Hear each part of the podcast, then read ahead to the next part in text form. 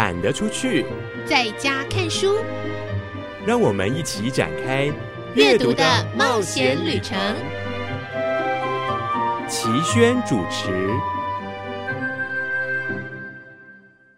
各位亲爱的朋友，我是齐轩，你准备好跟我们踏上今天这一个奇幻的旅程了吗？我为什么会说它是一个奇幻的旅程？因为非常意外的访问到我们选书单元的。我本来以为他是来我们台东参加一场三铁的盛事，想不到他只是来加油，这样子有情有义，我觉得真的很窝心。刚好可以跟他的选书，他所介绍的人，所热爱的运动，所热爱的工作，乃至于他现在选择的人生方向，非常的吻合，加上。之前其实我们已经有介绍过这几本书，那不过等啊等啊，我一直没有把它放到书架上，一直放在床头，就是希望有一天可以访问到他。本来一直在想，可能需要透过电访了，想不到就把他给等来了，很开心哦。我们今天的选书会访问到资深的球评曾文成先生，也就是曾公。书我相信很多人看过，不过更多人听过的、看过的是他本人在电视上或是在广播当中为我们讲解棒球。棒球应该算是我们台湾的国球，所以不管男女，不管你有没有实际实际打过棒球，相信这一项运动都是很多人的最爱。那这项运动。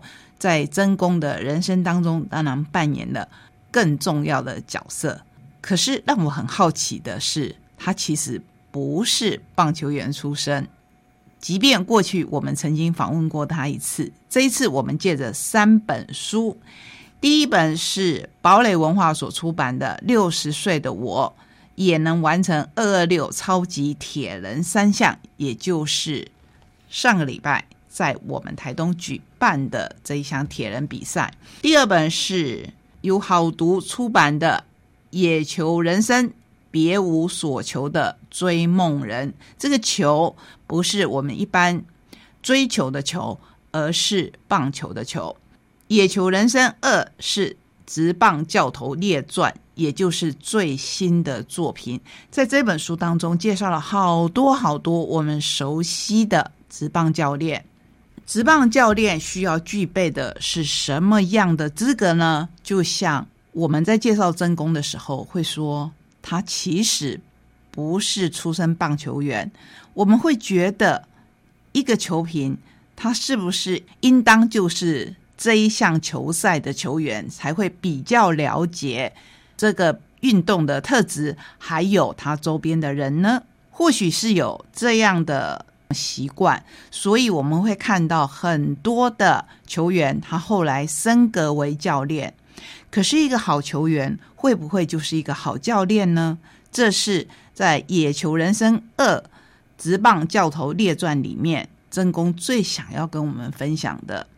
他说，他在这本书里面写的，其实与其说是要跟大家分享一些回忆，分享一些我们可能不知道的。就是我们一般人会很好奇的秘辛，更多的其实是在讲当职业棒球队的教练，或是当一般校队的，就是在养成的过程当中，不管是国中、高中、大学，有非常多的很知名的教练，他们是不是知道自己合适这个工作？如果不合适的时候，他们要怎么调试？因为从明星球员到教练到不适任的教练中间，可是有一段心理调整的路要走呢。所以真公说《野球人生系列二直棒教头列传》很受大家的欢迎，他很想要继续写下去，而且他把这本书当做商业管理的书来推荐给各位。最后，我们还是要正式的介绍一下曾文成先生。这是一个和棒球有很深连结的人。一九九零年开始参与职业棒球推动，曾任职棒杂志采访主任、总编辑、运动网站创办人及出版社的负责人，现在是 Fox 体育台的专业球评。曾文成也爱运动，近几年来先后完成一日北高一三铁人赛、数场全马、横渡日月潭、一人徒步环岛，而且后来当然我们知道他完成了二二六铁人赛。爱阅读及写作，出了十几本的棒球书，外加一本画册，还有他的徒步书籍。这本书我们也曾经在节目当中介绍过。他热爱绘画、咖啡及史努比。现在生活最大乐趣是跟女儿学钢琴，还有和太太溜滑板。我想这是他目前阶段的重心，就是当他六十岁以后。或是甚至更早，在五十岁以后，他选择过什么样的人生？在今天的选书单元里面，我们会请曾公来深入导读这三本书，同时也跟我们分享他对台东的热爱。各位亲爱的听众朋友，我是齐轩，欢迎来到我们懒得出去在家看书的选书单元。今天一口气帮你选三本，是同一个作者，而且非常的开心，因为他正好来台东，所以我觉得把这些书，当然之前我们节目曾经先介绍过，现在再重新介绍，终于等到他，非常非常的开心。这是大家都非常熟悉的球评曾文成先生，也是大家昵称为“曾公”的，相信是喜欢棒球的大家的好朋友。曾公好，呃，期间各位听众大家好，我还是跟大家一样昵称曾公好。曾公，我们今天要一口气来介绍你三本书，或是说其实是要请你跟我们再深入的导读这三本书。一本就是六十岁的我也能完成二二六超级铁人三项，还有野球人生以及直棒教头列传。那我们先从比较个人的，就是六十岁的我也能完成二二六超级铁人三项来聊，好不好？好，嗯，主要当然这本书跟台东有绝对地缘关系哈，这个比赛地点就在台东活水湖那。我觉得对我来讲，这个地方带给我有很多的，应该说对我来讲是很多的感想。主要还是在呃这个地方完成我的挑战的梦想。因为二六不是那么简单，要经过很长时间的准备，很长时间的训练。尤其这个过程当中，当然不是那么容易的，就说你要开始到你平常的固定的工作啊。生活作息要有点调整，另外就是训练过程当中，你要表现你有很自律的一面，就是你要不断的重复去做那些事情，我觉得都不容易了。那当然最大的挑战还是所谓年龄的限制，因为大家都觉得好像你到了某个年纪，你就不应该做的事情一样。就像在应该是退伍之后吧，有时候我在看漫画，有时候朋友说啊你几岁了看漫画？实际上我到现在都还在画。所以我觉得很多东西我们是被框架限制住。那这本书其实不是要告诉你说啊，你怎么样准备去完成二二六？告诉我们呢，其实就是一个重点，就是不要受到年龄的限制。没有踏出去，我觉得就很难去完成最后你要的目标。呃，在书里面我也曾经有写过一句话，就是如果你不挥棒的话，球不会飞出全大墙外。我觉得就是这样子，一定要设下。一个目标，设下一个目标之后，你去做。如果你不做的话，那个目标叫做梦想。然后，如果你去做的时候，就是一个理想，你有一天你会达到了，大概是这样。我们曾经访问过一位漫画家阮光明，他曾经说，如果什么事情只是你的梦想，那他就只是想一想。所以他劝大家不要只是想一想，一定要去做。其实我自己看这本书。我印象最深的就是正宫自己刚才讲的，就是要有准备。我对你明天有事情要出去的时候，会先把什么都准备好。这项也，因为我也没有这个习惯。嗯。然后其实就像你说的，真的会拖延到时间。对。这个习惯是怎么养成的呢？不是说哪一天你就突然有这个习惯，就是慢慢的。呃，其实我很久以前就是第二天要做什么事情，其实就会把很多东西都准备好。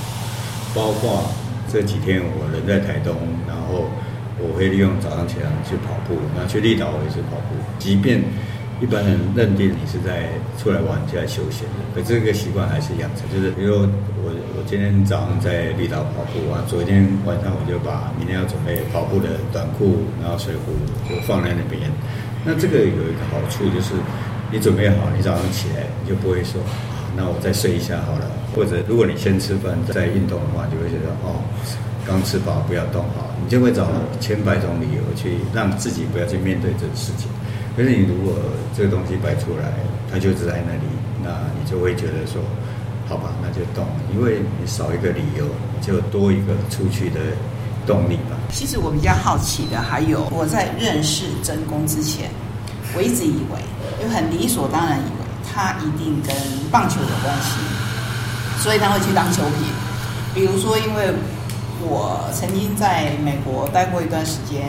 我就会看到很多退下来的球员，他们会去当球评。嗯可是正宫的背景不是这样，那我们是不是可以借这个机会，让可能不是一开始就跟着你的声音去认识棒球的人，或是来不及跟着你的声音去认识棒球的人，是从文字开始的，知道说你当初为什么会踏上这一条路？这个问题顺便把另外两本书也带一下啊，就是说，基本上就是一开始有点时势造英雄了，因为那个环境需要有人去去做这样的事情，刚好处在那个环境当中。那职棒一开始，不管是广播或一开始的这个有线电视在播报的时候，他们需要一个人去做这个角色。那当然，当时我还很年轻，是也不能讲，就说。你会害怕，或者说你怎么敢去做这件事？而是我认为这个是我喜欢的，就是本来是在讲棒球，是看棒球讲棒球，是本来我就是乐意分享的，所以就顺水推舟就去做了。原本我以为我是阶段性的，我认为我是阶段性的任务，就是说，哎，当了一段时间之后，啊，可能会有其他的来接，比如说刚刚提前说的教练退下来啊。等等的会去做这件事，但事实上我运气还不错啦。当然也不可否认，我也够认真、够用功。就是说，大家还会觉得我讲的还不错，就一路到现在。我也没料到做了，应该如果光球评今年就接近三十年啊，至少转了三千场比赛。我想回过头来都是不容易的啦，包包括二流，你说。有时候我刚还经过活水湖，就看到活水湖，跟我太太说：“哇，我到底是怎么游这个结束的？”所以人生其实有时候就回过头来讲，就说你要下水才能游完那一圈嘛。对对对。那当初我接这个工作也是第一场，其实也没想那么多，对，这样出来。那另外两本书，呃，《野球人生》跟这个《教头》，我觉得跟我的工作也是有关系，就是说。第一本就是教头的部分，我一直想出这样的书。我认为它不是棒球书，而是一个商业管理的书。因为我觉得能够带职业棒球的教练都不是容易的。对，其中你提到教练那一本书，对不对？对。我们节目也介绍过教练。对对对。我我觉得当一个职棒教练，因为你看我里面列列了这么多的教练，不是每个人都拿过冠军，也有失败。所以我觉得。那是一个人性，比如说你要带下面这么多人，那这个下面这么多人，有人从国小少棒他就是明星球员，然后国中、高中一直到城棒、国手，你怎么跟他相处？我想这是不容易的，尤其里面有教练，根本就是选手时代人家都没听过他的名字。所以我举的例子就是一个没有业绩。战功的却是带领一个 top sales 的团队，所以这个是很难的。所以我觉得从他们分享，我觉得可以当做我们在职场上面一个很好的参考。怎么样去带人？啊，在带人的过程当中，你要怎么样去用它？那另外一个是野球人生，其实是刚好跟他相对相反的。十方教头这个其实是每一个都是叫出名号的。棒球教练，有球人生，我的设定其实是比较一般的，所谓的素人。嗯，但是他们热爱棒球，啊，对棒球是在他们心里是很重要的一块。那那这一本我倒没有说很多很计划性的要找谁要怎么写，而是这个机缘下哦，包括期间也介绍阿伦的给我认识，这也是一块，就说写这些东西，我认为对我来讲，比当球评还有成就感，就是因为。我去写文字，因为文字的创作对我来讲一直不是太困难的事情。那我认为可以去慢慢营造一些东西出来。举阿伦这个故事的例子来讲，就是说他由台中到东部，他那个过程当中，我就可以跑出很多的心理画面，啊，包括他跟小朋友的相处。那这些画面就会构造出一些东西出来。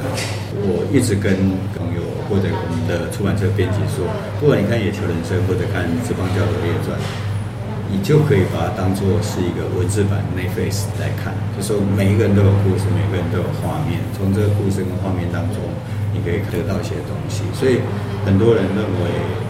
至少我身边人都这么称赞我的文字是非常有画面，非常有画面。这一件事情是我们看正宫的书都会有，包括他自己写他自己在跑二六的时候的经验。这边我想要跟听众朋友还有正宫也分享的，就是另外一个职场里面的领导人，他跟我讲过说。他印象很深，就是他还没有当到领导人的时候，当然用比较负面的字眼来说，有人换了位置，就换了脑袋。可是其实这句话如果要用比较好的、比较正面的方向去讲的话，就是说，你如果还没有到那个位置，你可能是看不到那个视野的。这个是我自己看《直棒教头列传》印象比较深，因为这些球员。有的是差不多跟我是五年级生，或是四年级生的后段班，这些都是我小时候。其实台湾小孩不管是男孩女孩，很多都很喜欢棒球，然后就我们可能会看到比较帅的，嗯，小时候就会觉得说这个都是我们把他当偶像来看。那这些人他们在当选手的时候，跟他们在当教练的时候，其实他们的视野会不一样的。不知道。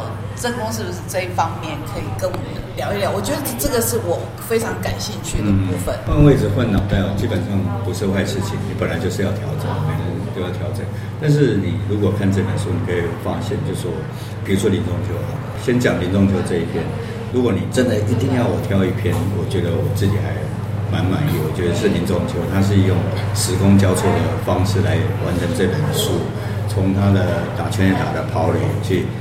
跳接他在现在当公司高中教练的这一段，那他最后就告诉我说啊，经过这么久之后，他发现他不是当总教练的料。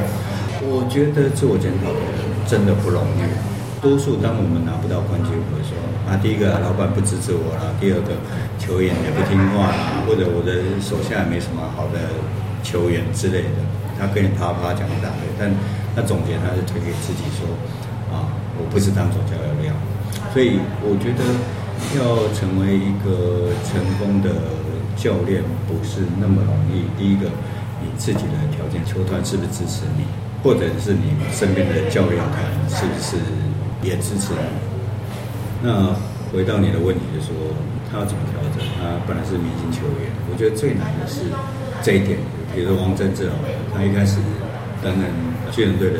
明星中的明星，全世界全垒打王，所以他还调整不好，他还是用他明星的球员那一套去带巨人队，就后来发现，所以有时候到底是有一本手册叫做呃教练成功教练手册是没有的，你每个 case 都不一样，所以你要顺势的去调整自己，要么我们可以分成两大类，要么像李文生，他有点无为而治，他有点老庄。但是他又自己有东西，他不会管你，他不会看你，你只要把比赛打好。可是他拿了很多次总冠军对对对对，那徐生米又是另外一个，就是很高压的。不是说这两个你可以选，而是说你究竟你的个性是怎么样。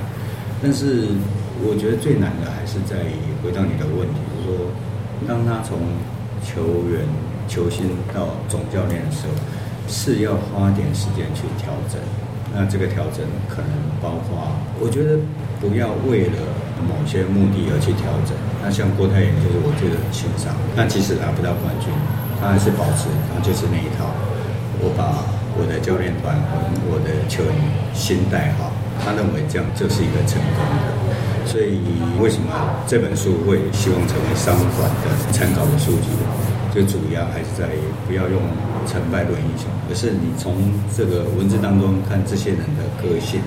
那这些人个性是不是某些模板是你可以套进去？你自己在商场上，不管是要带人，或者是要跟其他同事相处。郑公，我想要请教你，就是你刚才野球人生我们说过了，就是一些人可能喜欢球的，可能直接跟职业棒球没有什么关系，或者直接跟棒球队没有什么关系，而是喜欢棒球的人。包括如果我小时候的喜爱一直延续到现在，然后我会去看每一场球。你刚好跟我认识，我跟你讲很多棒球对我的影响的话。可能我也可以成为书中的一篇故事。可见人人跟，尤其是我们台湾，我觉得大家跟棒球都有一些感情。接下来就选直棒教头，那我就会好奇，真功下来会不会选择，比如说一系列的讲投手，或一系列的讲强棒的这样的书。野球人生其实是有一个系列，现在在着手的只是才写一篇呢，就是球星的。那我觉得，因为教头这本其实还蛮受欢迎的，当然出版社也希望能够这样写。那这个我觉得有一点就顺势去出了。另外一本其实是写了几篇，名单当中有可能会，比如说我跟曲健共同好朋友，我已经写了一个导演，那一个财经专家，那他们至少都很喜欢棒球。那从他们领域当中。就让我们去看到说，哎，他自己的领域，比如说导演那一篇写着说，呃，一个棒球比赛跟拍广告一样，是不是有创新的可能？战术上面，你如果是一成不变，人家很好猜嘛，对不对？那你一成不变，谁来当总教练都一样。那财经的那一篇，也就是说，你要怎么样去精算一个棒球比赛当中用数据去精算？他们是有相同的大方向有点。标题大概就是棒球 EMBA，大概是类似这样。